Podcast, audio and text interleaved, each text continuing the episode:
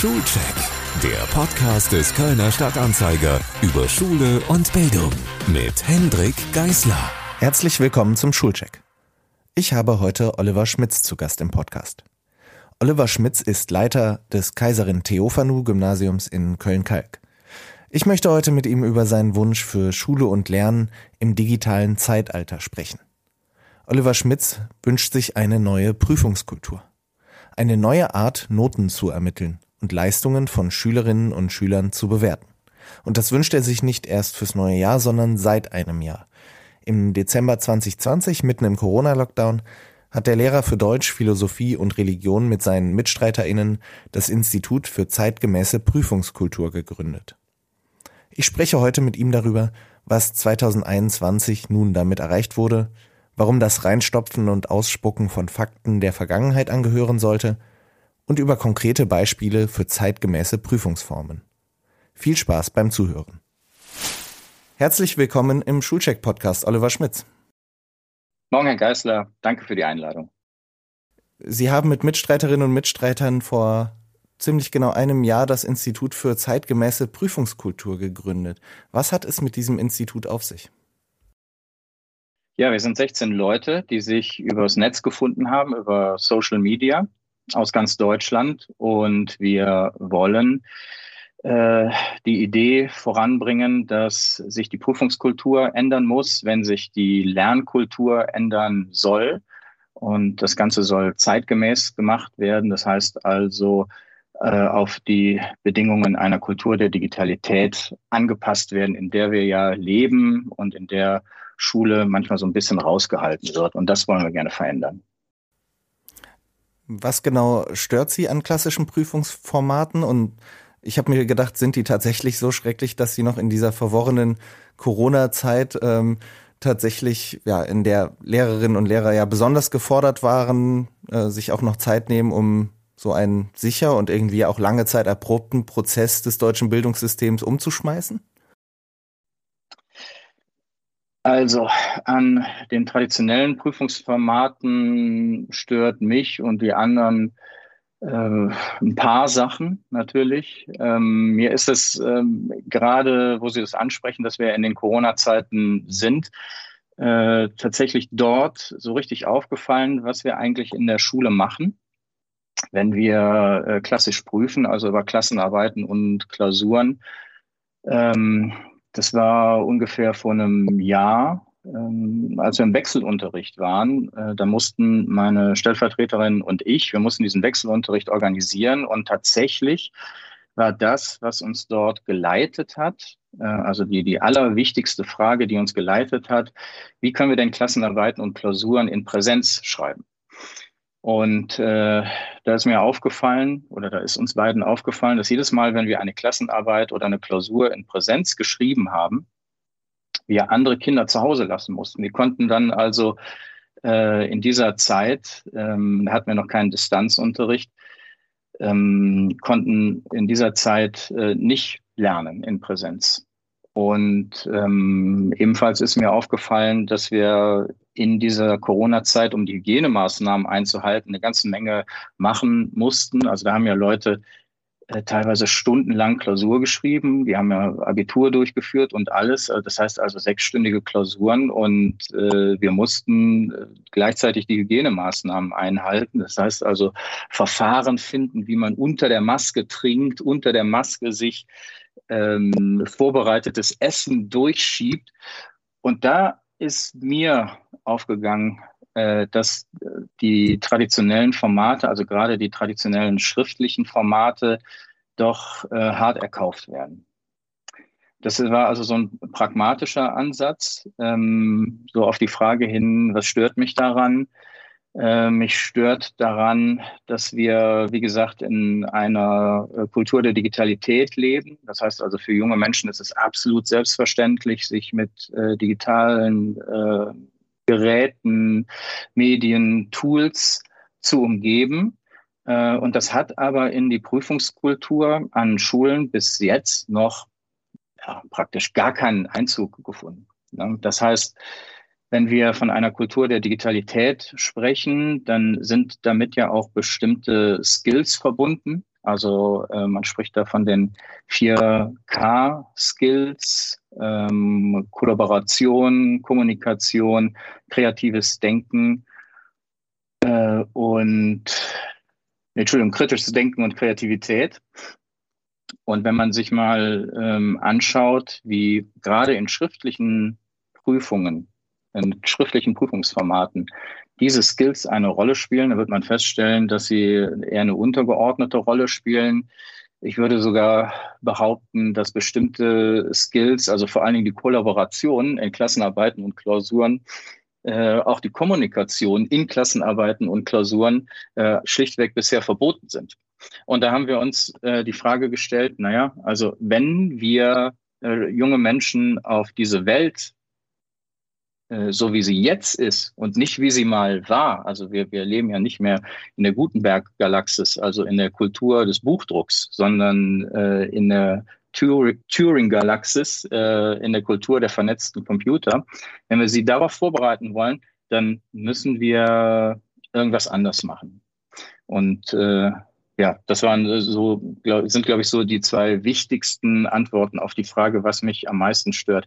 Noch eine dritte Sache, was mich auch immer wieder stört. Es wird immer getan, äh, als ob die Prüfungsformate, die wir da entwickelt haben, gerade im äh, schriftlichen Bereich, äh, gerade wenn sie standardisiert sind, es wird immer so getan, als wären die wahnsinnig fair und würden für Bildungsgerechtigkeit sorgen, da also ähm, Kinder aus Elternhäusern, aus Akademiker-Elternhäusern oder aus bildungsnahen Elternhäusern äh, genau dieselben Bedingungen vorfinden wie Kinder, äh, die diese Bedingungen nicht haben.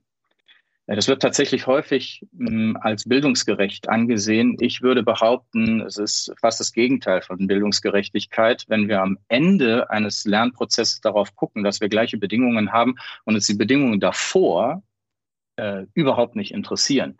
Das heißt also, wenn ich mir mal so anschaue, ähm, eine Klasse oder einen Kurs an meiner Schule, der Kaiser- und Theophano-Schule in Kalk, das ist also das Gymnasium in Kalk, dann äh, zeichnet sich diese Klasse beziehungsweise dieser Kurs durch eine wahnsinnige Heterogenität aus. Da sind also Leute drin, äh, die haben sich beim ersten Lockdown äh, konnten die sich sofort ein iPad kaufen oder äh, irgendein anderes Device, mit dem sie dann am Distanzunterricht teilnehmen konnten. Andere äh, mussten wir über die Schule ausstatten. Ähm, äh, hier nochmal herz, ganz herzlichen Dank an Hey Alter äh, die äh, ganz äh, tolle Sache machen, nämlich äh, von Firmen die alten Rechner aufarbeiten und völlig umsonst rausgeben an Kinder und Jugendliche, die sich das nicht leisten können.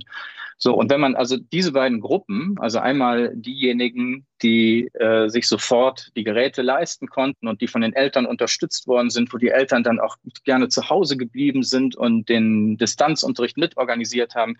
Und auf der anderen Seite die Kinder, äh, die, wo wir erstmal äh, die entsprechenden äh, Umstände organisieren mussten, dass die überhaupt teilnehmen konnten und wo sich die Eltern nicht darum kümmern konnten, dass sie vernünftig am Distanzunterricht äh, teilnehmen konnten und da nichts organisiert haben und die teilweise für ihre ähm, Geschwister kleineren Geschwisterkinder den Distanzunterricht mitorganisiert haben, also die Kinder, ja, wenn wir diese beiden Gruppen miteinander vergleichen, dann merken wir, da bestehen so große Unterschiede, ähm, dass es eben dann nicht bildungsgerecht ist, wenn wir am Schluss bei Klassenarbeiten und Klausuren sagen, so, und ihr schreibt jetzt unter denselben Bedingungen.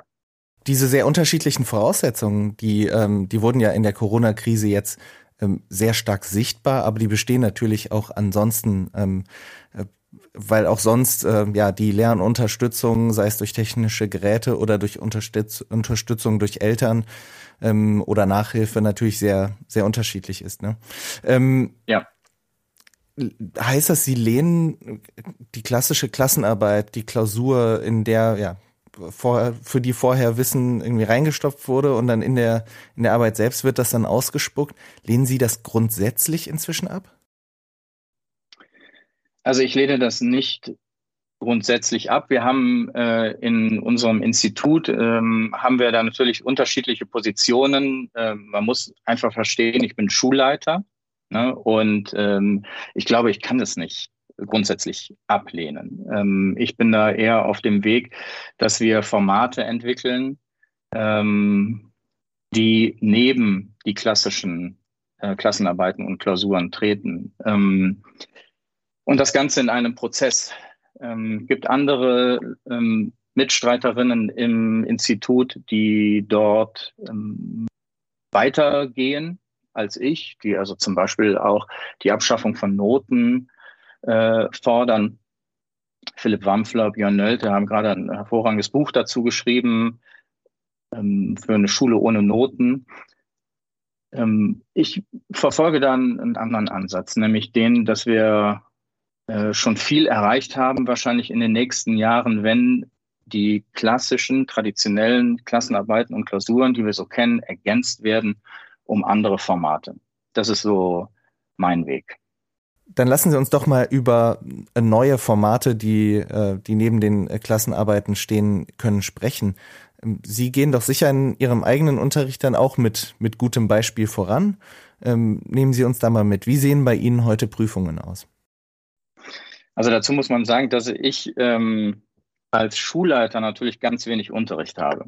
Ne, ich würde gerne viel mehr selbst ausprobieren, habe aber im Moment nur einen Kurs in der Q2. Das heißt also, ich unterrichte drei Stunden Philosophie äh, in der Jahrgangsstufe 12. Und die äh, werden, äh, die sind die Versuchskaninchen für neue, für neue Prüfungsformate. Es sind ja keine Versuchskaninchen. Versuchskaninchen äh, würde ja bedeuten, dass wir sie im Grunde genommen äh, oder dass ich sie quäle, äh, um irgendwas herauszubekommen. Nein, das sind sie nicht. Ich äh, mache da Sachen, von denen ich total überzeugt bin. Zum Beispiel äh, formatives Assessment. Das heißt also, ähm, im Deutschen würde man wahrscheinlich, na, das ist auch nicht deutsch, formatives Feedback sagen. Aber das ist einfach der Fachbegriff. Ähm, da habe ich Folgendes gemacht. Ähm, in einer, also stellen Sie sich vor, eine ganz normale Klausur. Haben Sie zufälligerweise äh, Philosophie in der, in der Schule gehabt? Nee, ne? Äh, doch, hatte ich auch. Echt? Ich weiß nicht, ich weiß nicht mehr wie lange, aber ich hatte auch äh, mal, mal ein paar Jahre Philosophie. Und haben Sie da äh, Klausuren geschrieben? Nee. Ich glaube nicht. Das war, das war ein Nebenfach ohne, ohne Klausuren. Okay, gut. Also, das läuft äh, ganz standardisiert ab. Es gibt im Grunde genommen zwei Formate. Das eine ist also die philosophische Textanalyse. Da kriegt man philosophischen Text, muss den analysieren und das zweite Format ist äh, das, was Sie vielleicht aus dem Deutschunterricht als Erörterung kennen, dann aber mit philosophischen äh, Fragestellungen beziehungsweise Zitaten oder Fallbeispielen, auf die man dann erörternd reagieren muss. Ähm, ich habe in dem Kurs eine ähm, Klausur völlig anders gestellt. Das war eine philosophische Textanalyse, äh, wo ich den Schülerinnen und Schülern äh, zum Beginn der Unterrichtseinheit schon den Klausurtext gegeben habe.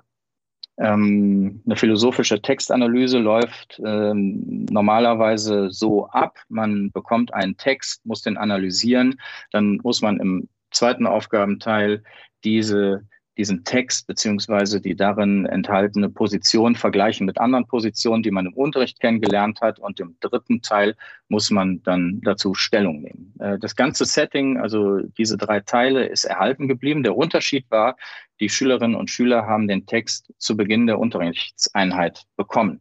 Das, was man sich eigentlich wünscht, schon den äh, Klausurstoff vorab zu kennen. Ganz genau. Das, was man sich eigentlich wünscht. Und bevor ich äh, weiter erkläre, ähm, wo jetzt der Unterschied ist, äh, noch eine Erkenntnis, eine Beobachtung.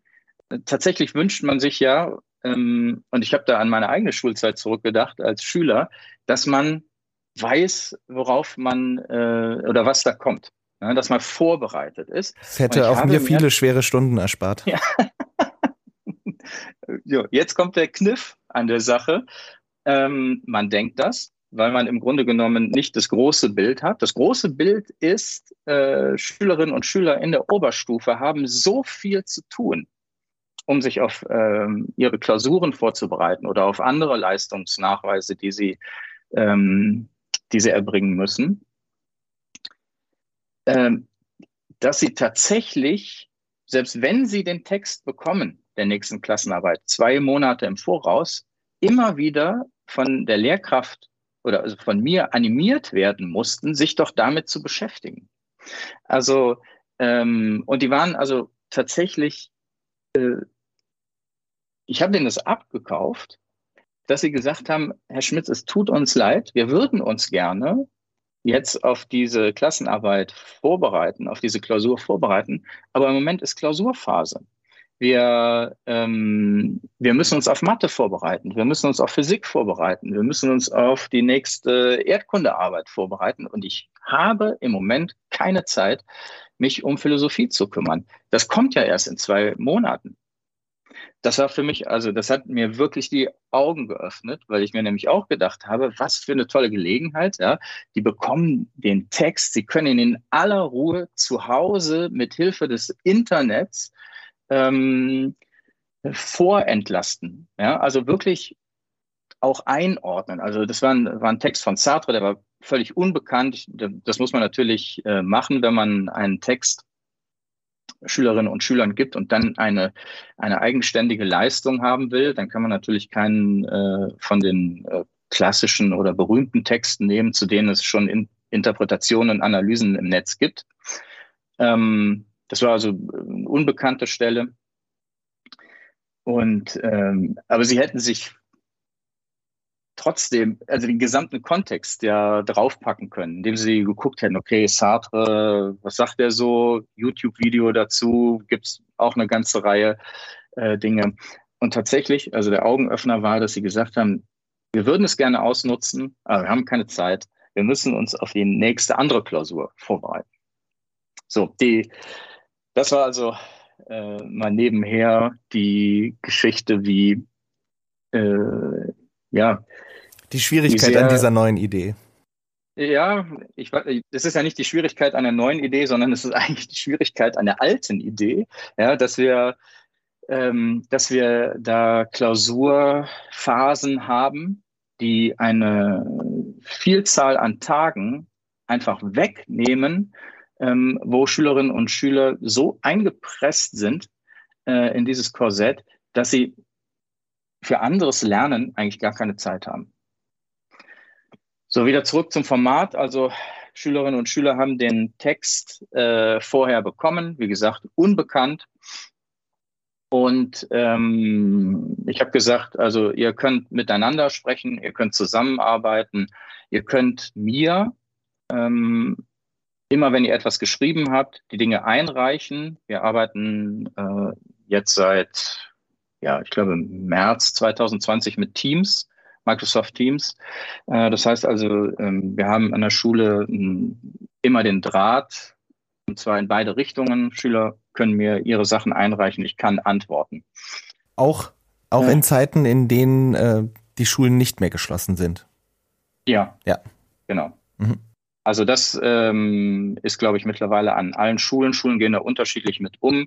Äh, auch einzelne Lehrerinnen und Lehrer gehen da unterschiedlich mit um. Äh, es gibt Lehrerinnen und Lehrer, die ähm, weit, weiterhin auch ihren Präsenzunterricht komplett in Teams abbilden. Das ist, ich versuche das zum Beispiel auch.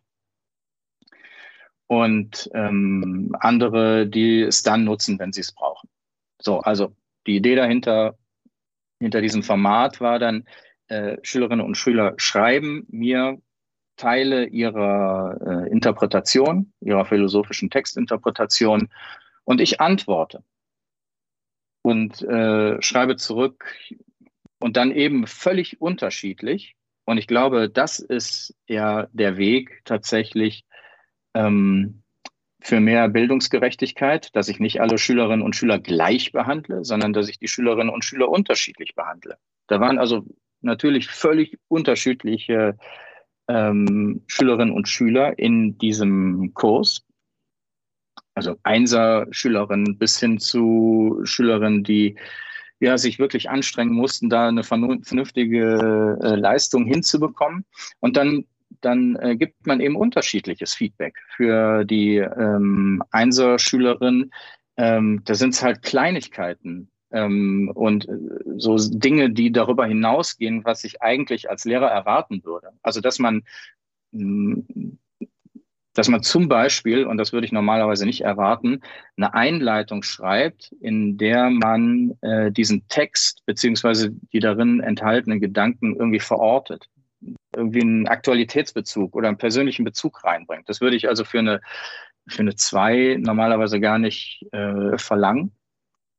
Und äh, daran habe ich dann mit äh, dieser Schülerin gearbeitet.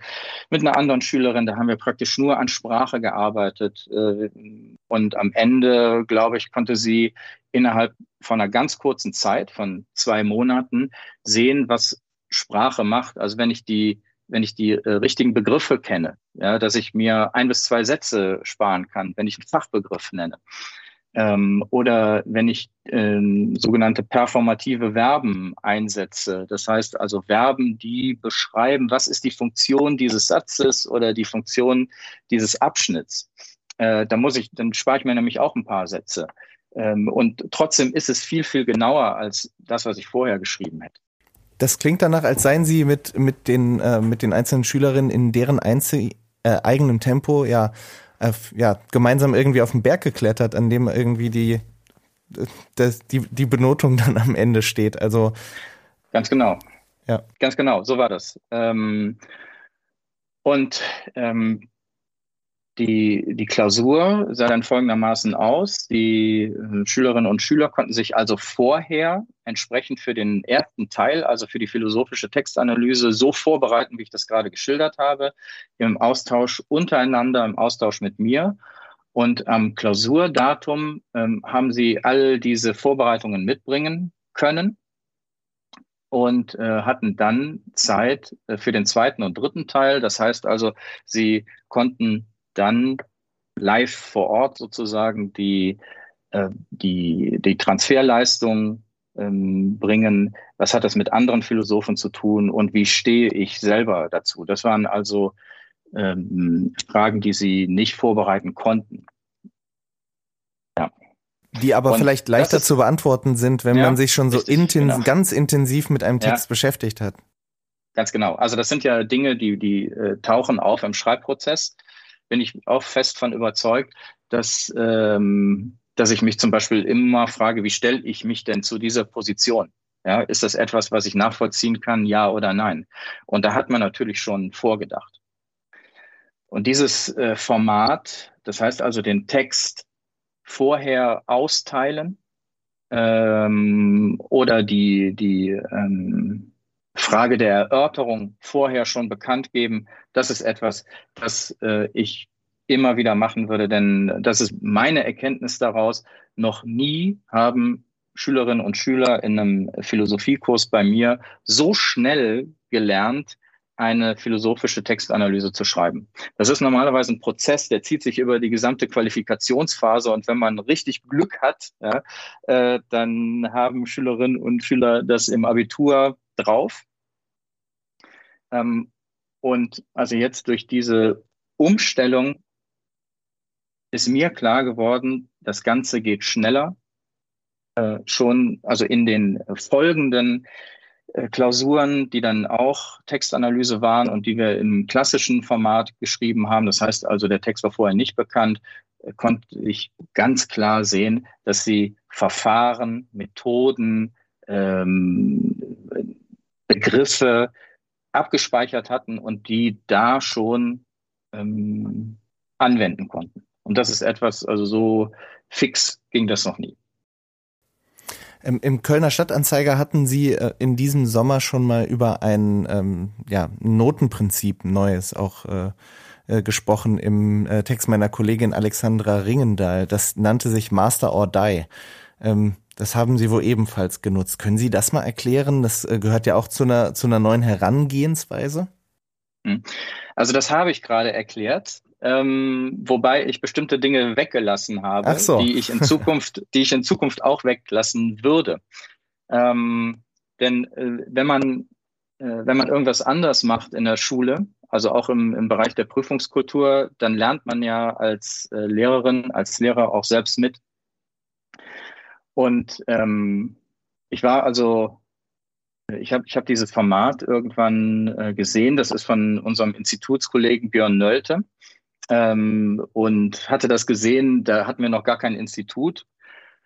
Äh, das Format äh, funktioniert so, dass sich Schülerinnen und Schüler ähm, vorher vorstellen, welche Note sie erreichen wollen und dann ähm, sagen, also ich möchte in der nächsten Klausur eine 1 minus schreiben oder ich möchte eine 3 plus schreiben. Und äh, das Format Master or Die funktioniert dann folgendermaßen, dass äh, man in dem Prozess, den ich gerade geschildert habe, die Schülerinnen und Schüler durch äh, formatives Feedback eben dahin bringt, diese Note zu erreichen. Und äh, sollten sie sie nicht erreichen, dann fallen sie auf die Note mangelhaft zurück. So, und äh, das würde ich ähm, in Zukunft nicht mehr machen, weil ich denke, es ist nicht nötig. Ähm, also diese, diese spielerische Idee, ja, ich ähm, habe leider mit dem Björn da noch nie darüber gesprochen, wie er drauf gekommen ist, auf dieses Format. Ich, für mich ist es immer so eine Anlehnung an ein Computerspiel. Mhm. Ja, also ähm, du, du schaffst es, also Master, ja, du schaffst das, was du dir vorgenommen hast, du schaffst die, ähm, die, die Kompetenzen, die du dort erreichen sollst, ähm, schaffst du oder du verlierst alles. Ne? Ähm, so ein bisschen wie Björn, das Wahlsystem in den USA. Ja. Wer eine Stimme mehr hat, dem gehört alles. Ja, wobei ähm, äh, Björn Nölte hat das äh, Format äh, auch nochmal abgewandelt. Im, Im, Ursprung sah es so aus, ähm, alle Schülerinnen und Schüler versuchen eine Eins zu bekommen. Und wenn sie das nicht schaffen, fallen sie auf sechs zurück. Ähm, und so erklärt sich auch der Name mhm. Master. Also es geht da um Mastery Learning. Das heißt also wirklich äh, immer den nächsten Schritt setzen, wenn man äh, etwas äh, erfolgreich hinter sich gebracht hat, äh, um dann irgendwann das Gesamte leisten zu können. Und wenn man das Gesamte leistet, dann wäre es eben eins. So. Mhm. Dieses, das, das Beispiel zeigt ja irgendwie auch, ähm, dass äh, das eine neue Prüfungskultur beinhaltet, dass äh, ganz viel ausprobiert wird, aber nicht jede Idee ist dann gut, die wird dann vielleicht noch mal ein ja. bisschen ab, abgewandelt, aber es, es geht da um Freiheiten und, und die, die Menschen irgendwie auf einen neuen Weg mitzunehmen und es einfach mal nicht so zu machen, wie es immer gemacht wurde, sondern ja, ja zeitgemäß, darum geht's ja, zu sein. Genau.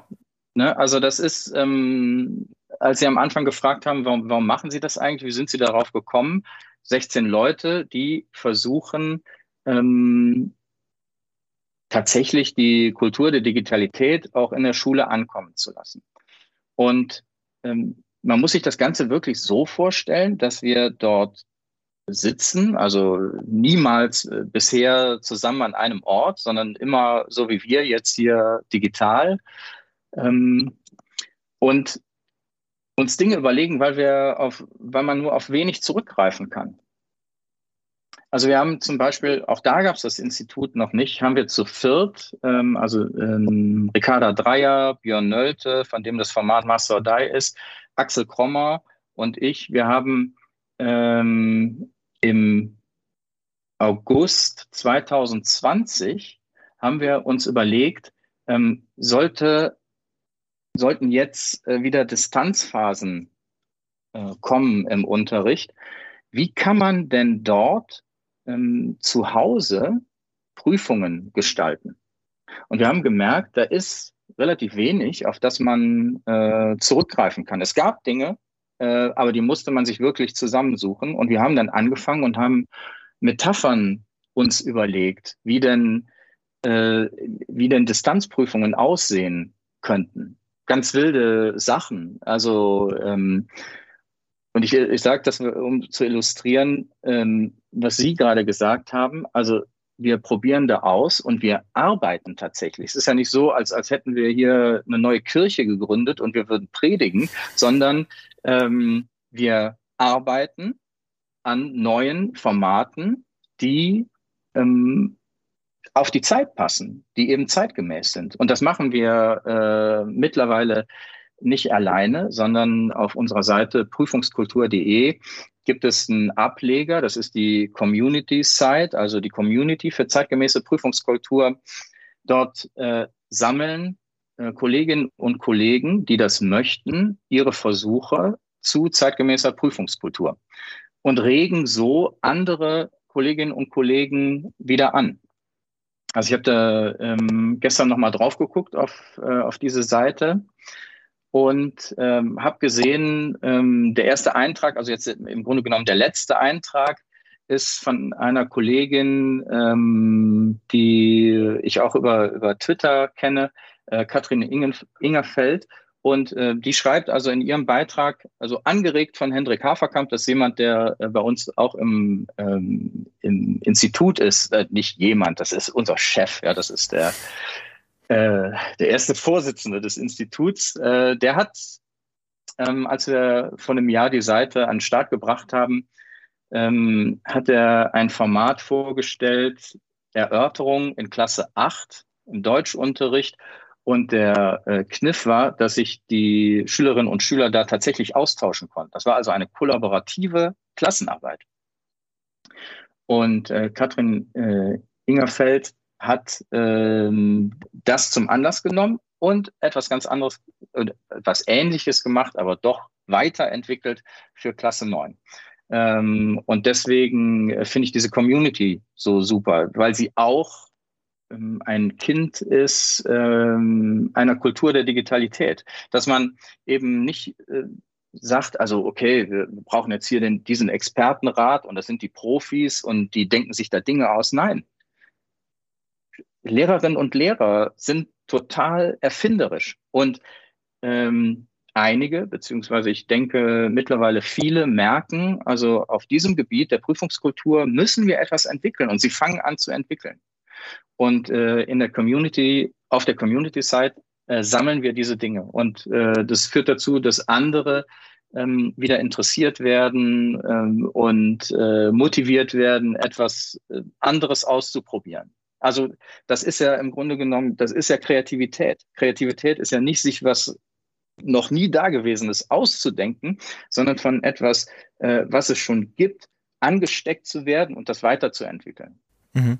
So, und ähm, also diese Community-Site ist zum Beispiel so ein Ort, ähm, wo diese Dinge gemeinsam entwickelt werden. Äh, ein zweiter Ort äh, ist zum Beispiel das äh, Barcamp für zeitgemäße Prüfungskultur, was wir jetzt zum zweiten Mal durchführen ähm, im nächsten Jahr am 5. Februar. Auch ein Online-Barcamp. Jeder kann mitmachen, jeder kann was einreichen von einer Frage, bis hin zu einem keine, ausgeklügelten Unterrichtsvorhaben. Ähm, ja. Ich nehme an. Also wir schaffen. Ja. Ich nehme an, dass äh, die Zuhörerinnen und Zuhörer auch das alles unter prüfungskultur.de finden werden. Ja. Ja, ja dann genau. äh, kann ich nur, da, nur dazu ermuntern, äh, sich da weiter auszuprobieren, weil ich das als äh, ich als Schüler hätte das, glaube ich, persönlich sehr interessant gefunden. Ähm, wir kommen so langsam zum Ende. Ich habe aber noch eine mhm. ganz wichtige Frage. Braucht es weitere Zugeständnisse seitens der Bildungspolitik in Form zum Beispiel von neuen Freiheiten äh, für Lehrerinnen und Lehrer oder sind alle Möglichkeiten, sich da auszutoben, schon da? Nein, es sind nicht alle Möglichkeiten schon da, aber die Politik hat gerade, und zwar also wirklich super aktuell, im ähm, Dezember 2021, am 9. Dezember 2021, äh, ein ähm, Papier verabschiedet, die Kultusministerkonferenz, also die, oberste Instanz für Bildung in Deutschland, hat äh, im Dezember 2021 ein Papier verabschiedet, das heißt ähm, ergänzende Empfehlung zur Strategie Bildung in der digitalen Welt ähm, ergänzt also diese Strategie, ist völlig neu und dort gibt es äh, viele, viele, viele, viele gute Ideen im Hinblick auf die Frage, wie können wir äh, die Kultur der Digitalität auch in die Schule reinbringen.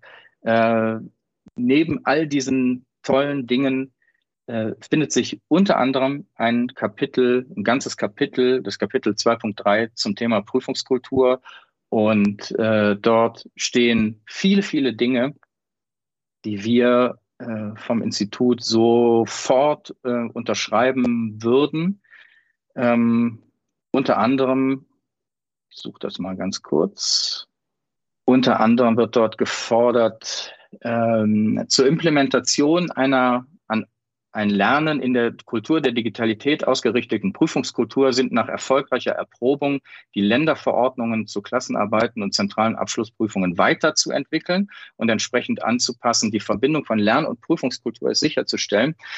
Hier äh, sagt also die oberste Instanz für Bildung in Deutschland, dass wir uns auf diesen Weg begeben müssen, dass wir diese Formate entwickeln müssen. Und ähm, wir vom Institut für zeitgemäße Prüfungskultur sind froh, dass wir da einen kleinen Beitrag äh, schon im Voraus leisten konnten und äh, sind sehr, sehr, sehr, sehr gerne weiter dabei, diesen Weg mitzugehen und äh, Dinge auszuprobieren. Das hört sich doch super an. Ich wünsche Ihnen viel Erfolg dabei. Danke, Herr Schmitz, dass Sie sich die Zeit genommen haben, mir von einer neuen Prüfungskultur zu berichten. Danke, Herr Geisler. Vielen Dank auch an Sie, liebe Zuhörerinnen und Zuhörer, dass Sie dabei waren. Wenn Sie mehr über das Institut für zeitgemäße Prüfungskultur und auch ganz konkrete Prüfungsbeispiele lernen möchten, empfehle ich Ihnen die Webseite prüfungskultur.de. Alles Gute, bis zum nächsten Mal.